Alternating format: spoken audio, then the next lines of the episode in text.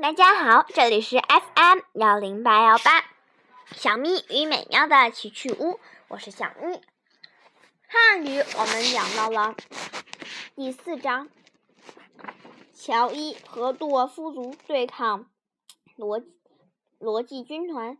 上一集，乔伊和和拉童和泰里乌斯王子被吞到了大肚子大怪兽的肚子里，那么。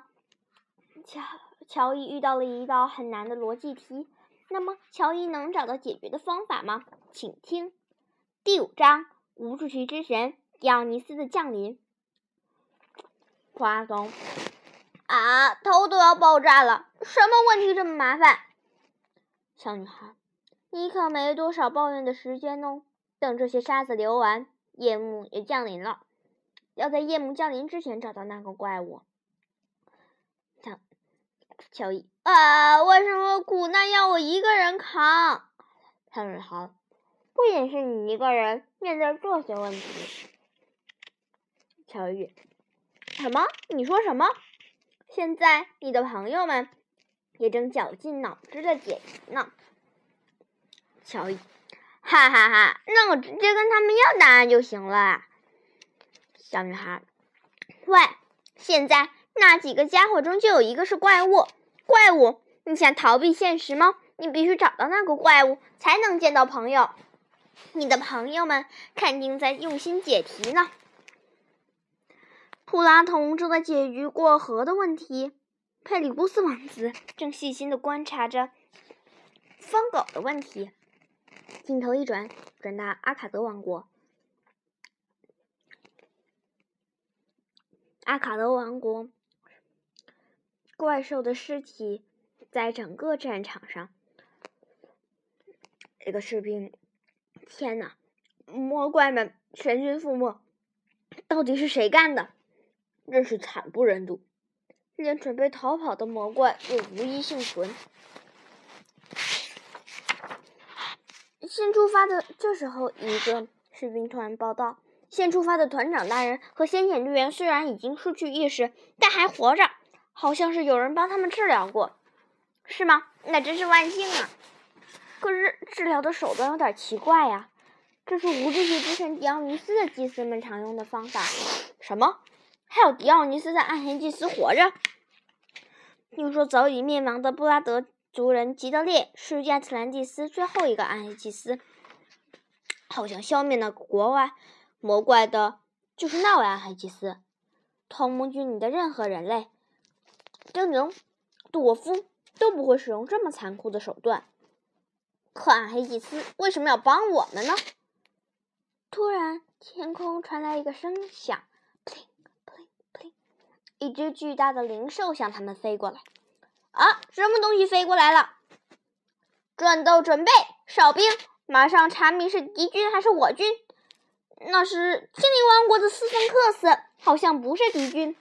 原来是拉姆来了，他带着已经昏迷了的知修。拉姆，那是什么？蘑菇丛林的所有魔怪都被消灭了。要，蘑菇丛林的魔怪从来就不喜欢人类。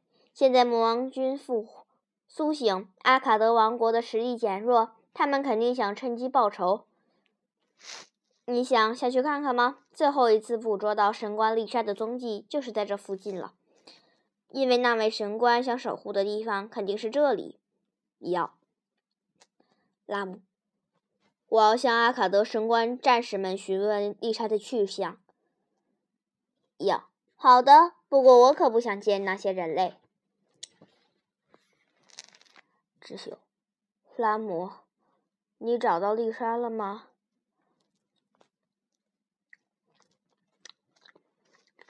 智秀又又说。我现在的形象有点丢人呐。这是拉姆一看，开心的说：“你终于清醒了，马上就可以见到他了。”这时候，丽莎正背对着一切，背对着 X 骑士，她好像正在与谁说话。那边，阿卡多王国的战士们正在正在看。正在迎接斯芬克斯，啊，斯芬克斯！天哪，X 骑士也在！丽莎没有管一切，她的意识里正在和一个人对话。少女啊，为什么要一脸忧愁？你的朋友们正在找你。原来是无秩序之神迪奥尼斯，你是拯救阿卡德的英雄。自豪的出现在他们的面前吧，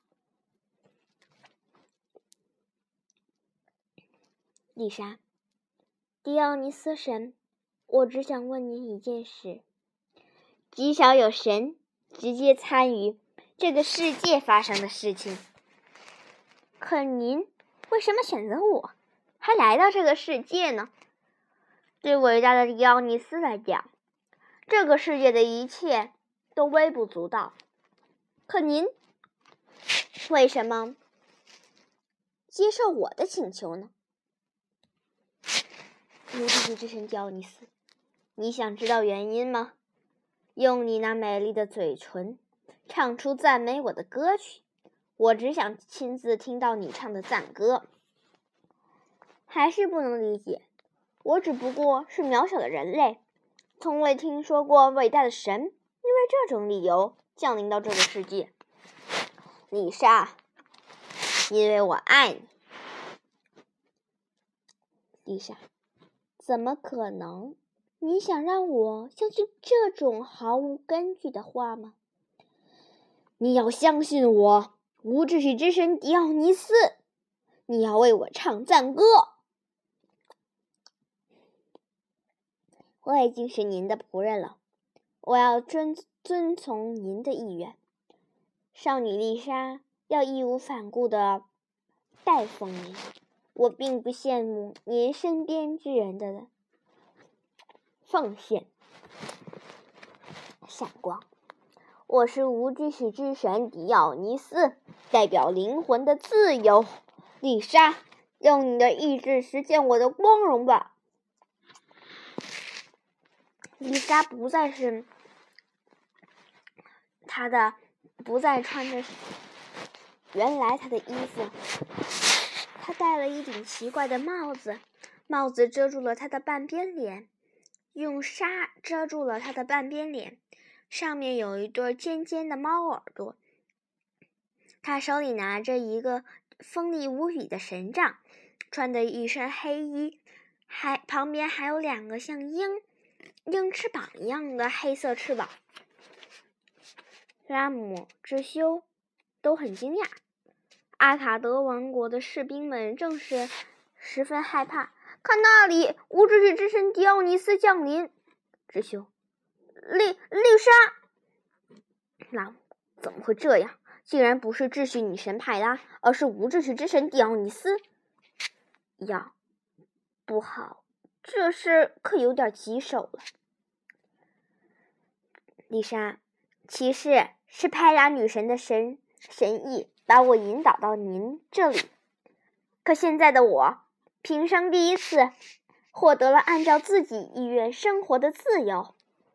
这是我脱离光秩序之后能为您做的所有事情。您一定要保重，直到我重新回到骑士身边。丽莎给知修疗愈了。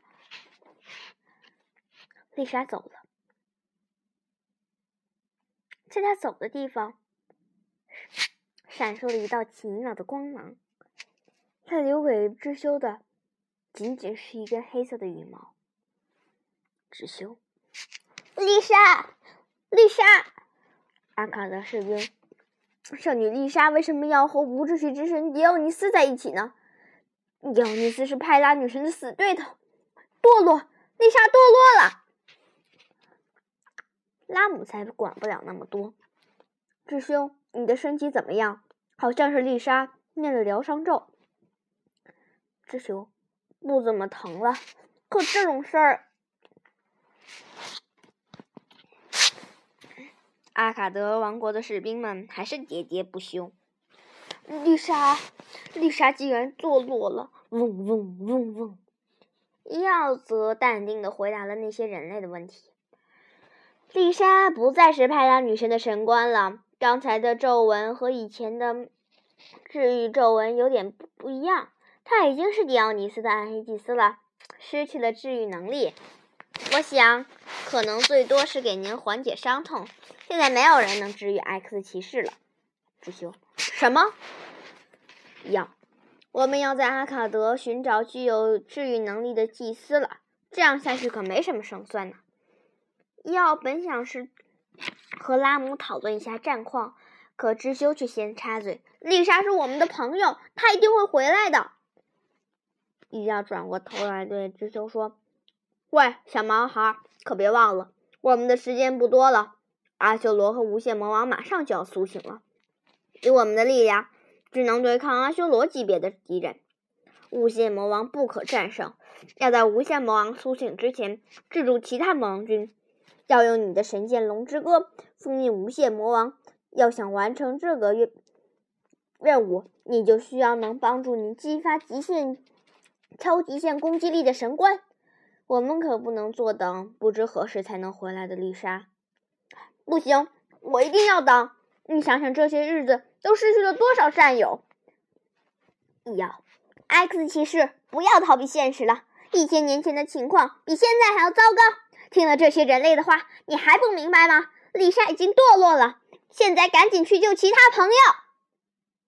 智兄，呀，虽然你一直都在帮我，但我还是不能完全信信任你。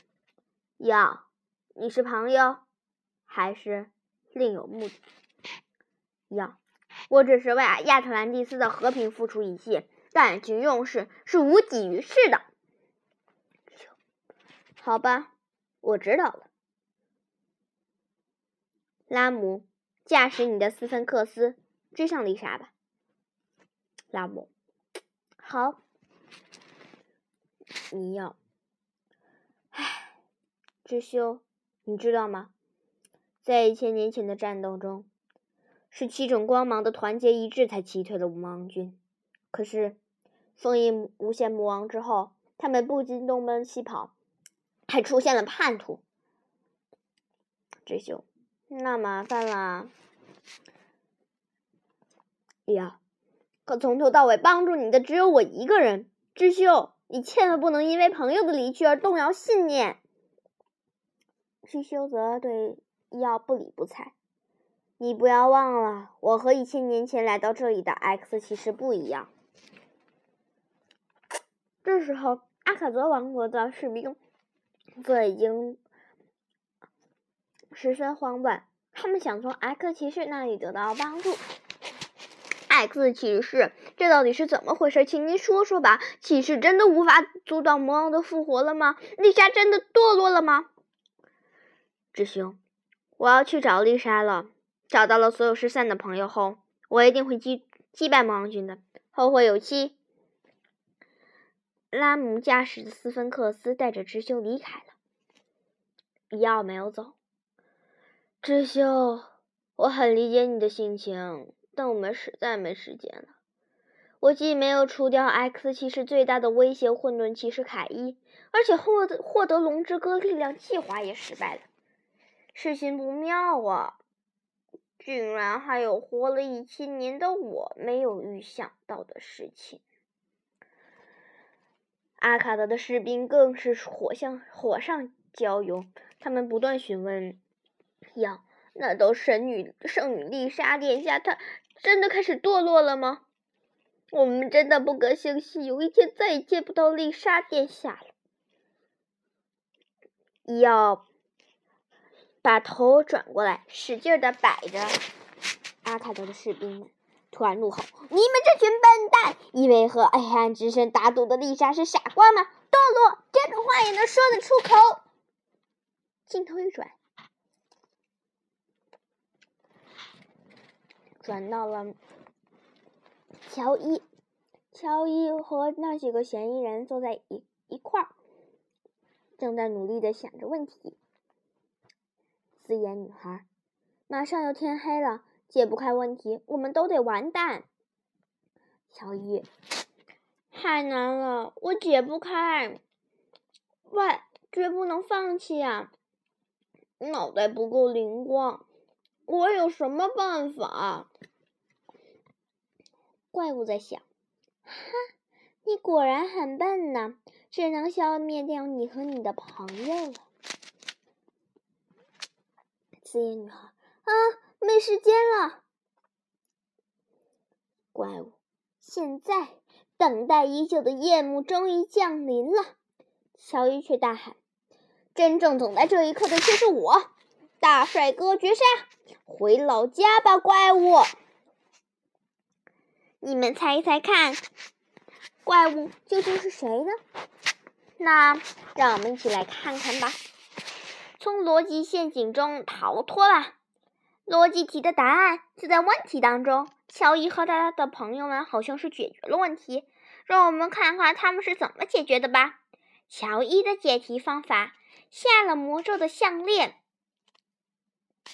让我们先来分析看，因为他们所说的三句话中，肯定有一句是谎话，因此剩下的两句话肯定是真话了。卡洛的第三句话，贝尔塔说的都是谎话，可第三三句话中只有一句是假的。卡洛的第三句话，贝尔塔说的都是谎话。那么，卡洛剩下的两句话都是真话。他也不是小偷了。他昨晚和埃米尔一起出去聊天，所以埃米尔的第一句话也是真话。那么，说卡洛是小偷的贝尔塔那句话肯定是谎话。而阿尔弗雷多说朵拉有偷东西习惯的第二句话也就成为了真话。再让我们看看。阿尔弗雷多的第三句话，他说朵拉是小偷。假设这句话是真的，那么朵拉的第一句话就是假的，说我是小偷的。阿尔弗雷多在说谎。可这样的话，这几个人里面就会出现两个小偷，所以说朵拉是小偷的话也就是假的。于是阿尔弗雷多说没有离开帐篷。一步的第一句话就成为真话，而埃米尔的第三句话就成为了谎话。结果，埃米尔的第二句话被证明是真话，即犯人就是贝尔塔。就这样，贝尔塔就成了小偷。那么，乔伊躲过了这一关，真的就能从这个逻辑陷阱中逃脱出来了吗？那么，如果想要知道的话，欲知后事如何，且听下回分解。拜拜。